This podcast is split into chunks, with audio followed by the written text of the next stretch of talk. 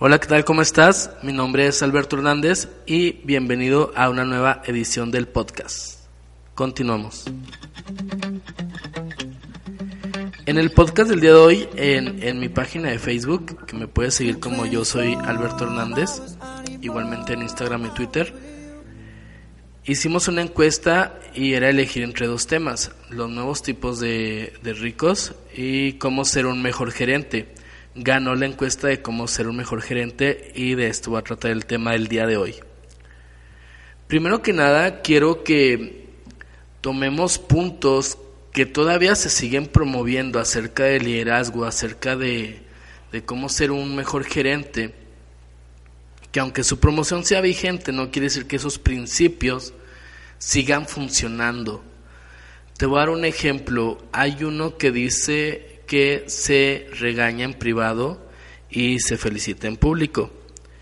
Eso es algo que todavía se sigue eh, taladrando el mensaje, sigue promoviendo, pero no quiere decir que funcione a la fecha de hoy. Te voy a dar un, un ejemplo y vamos a poner una situación, vamos a poner el contexto.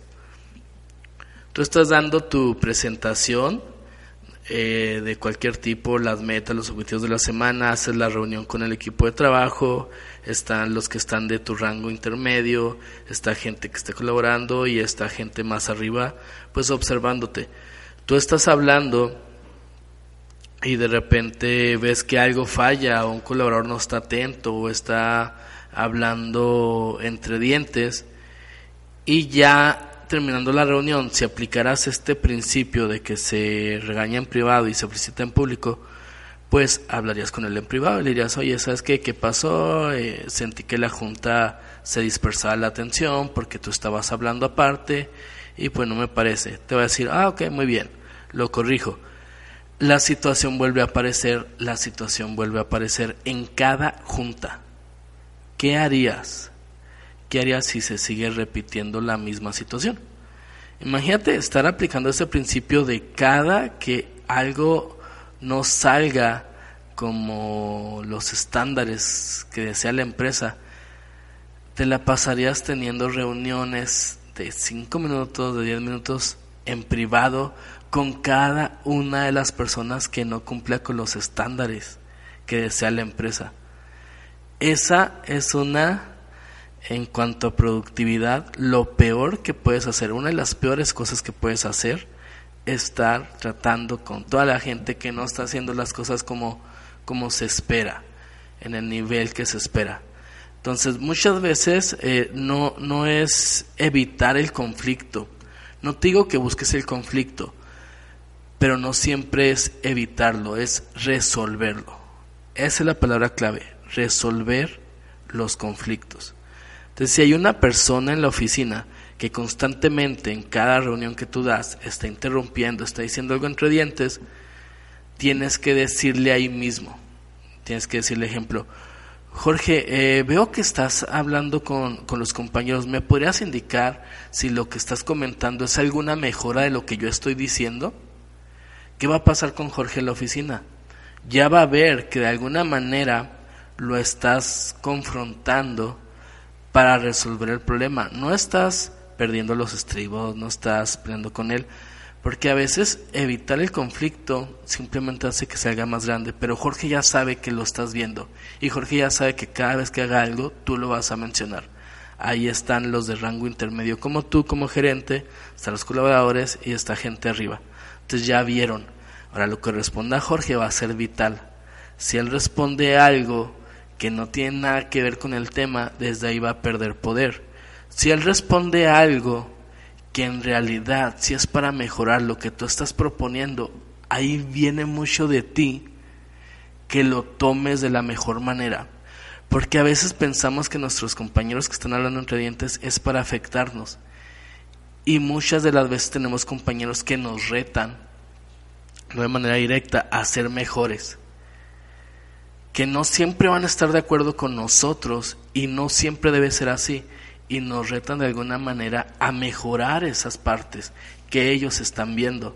Entonces ahí es tomar la mejor manera, aceptar la, el feedback que te está dando y decirle, Jorge, eh, me parece muy interesante lo que estás diciendo, me gustaría ir a almorzar contigo, que platicaras más a fondo y me enseñaras cómo podemos implementar y aplicar esta mejora en la empresa. Entonces ya cambia muchas veces y hasta cambia tu perspectiva, porque en la primera, como estabas evitando el conflicto, tú ya tenías una mala percepción de Jorge. Claro, si Jorge se ve, se nota que lo hace para afectarte, pues ya se van a tomar cartas en el asunto porque los demás compañeros lo están viendo. Otra cosa que, que yo he visto es que dicen, 8 de cada 10 empleados no renuncian por la empresa, renuncian por un mal gerente. Y no hay nada más que, lo voy a decir, que deteste que ese tipo de estadísticas que provienen de un meme en Facebook, pero que en sí no están sustentadas en nada. Obviamente se sabe que sí hay un cierto porcentaje que renuncia porque tuvo un mal jefe, pero hay miles de variables por las que la gente no se queda en una empresa y te puedo garantizar que 8 de cada 10 no sean por un mal gerente aparte esto como mexicanos nos pone en un mal en un mal lugar. Si vamos a estar renunciando cada vez que nuestro jefe no sea la persona más agradable, vamos a tener siempre rotación.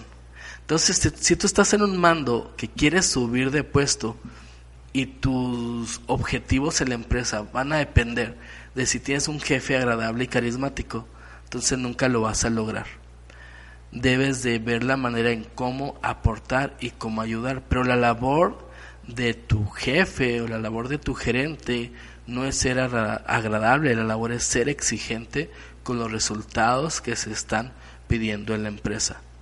Entonces no podemos siempre depender de un tercero para nosotros permanecer en un trabajo. Y mucha gente sí lo hace así, es que mi jefe, es que mi jefe, es que mi jefe, y nunca vemos hacia adentro que, lo, que podemos mejorar. Imagínate que en todas las decisiones sean basadas en si nos cae bien alguien o nos cae mal alguien, pues nunca haríamos nada. Entonces, esas dos cosas yo he visto que, que se vienen manejando. Entonces, primero quiero romper ese mito. Eh, muchas veces, como lo decía ahí, hay que felicitar en público. No a, no a todos nos gusta que nos feliciten en público. Y te voy a poner el siguiente contexto. Si felicitas a alguien en público esta persona está haciendo muy bien las cosas en la empresa, vamos a felicitarlo. Los demás entienden a veces el mensaje de una manera errónea y van a decir, ah, muy bien, entonces nada más Jorge está haciendo bien las cosas, nosotros no y el jefe lo está haciendo de una manera como para exigirnos a nosotros y entonces ya no se ve también el elogio en público.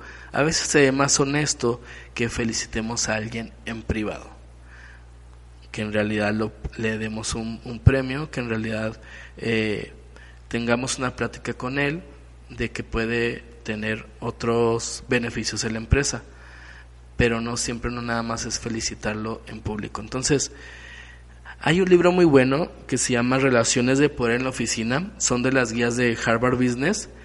Te las recomiendo ampliamente. ¿Dónde las puedes conseguir? Bueno, pues haz tu tarea, tienes que, tienes que buscarlas, pero son unas guías muy buenas que habla de la inteligencia emocional, habla del estrés en el trabajo, las relaciones de poder en la oficina y muchos más temas que Harvard tiene estudios más actuales y no tan antiguos como te mencioné antes sobre ciertas ideas que hay del, del liderazgo eh, que se siguen promoviendo, pero no están vigentes para el tipo de personas que somos hoy en día. Entonces, ¿cómo ser un mejor gerente? Tienes que tomar decisiones y no vas a tener siempre todos los datos. Entonces, tienes que mantenerte la decisión. Tienes que estar consciente que tu función es subir a rangos más arriba. Muchas veces venimos del rango bajo, nos promueven a un rango intermedio y entramos en esa parte de querer seguir agradando a los compañeros. No te digo que seas una persona desagradable, pero debes de entender que los de arriba ya te vieron y te están invitando hacia otro lado.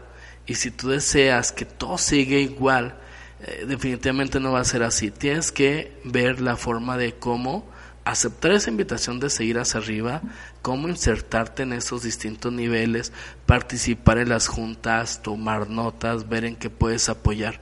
Tienes que entender bien tu función, que ya no es tanto hacia abajo, ahora es más hacia arriba cómo desempeñar un mejor papel. Número 3, definitivamente eh, manejar una adecuada inteligencia emocional. Las emociones siempre son como una brújula, nos indican si estamos haciendo las cosas bien o estamos haciendo las cosas eh, de mala manera, nos indican si vamos por el buen camino. Entonces, son para eso, no son para evitarlas, no son para, para mm, no tomarlas en cuenta. Más bien, son una brújula para ver si tenemos que hacer algún cambio en las decisiones que estamos tomando. Entonces, te recomiendo ampliamente leer las guías de, de Harvard. Tienen muchísima información actual, como te lo comenté, y serás uno de los mejores gerentes tomando en cuenta esos consejos.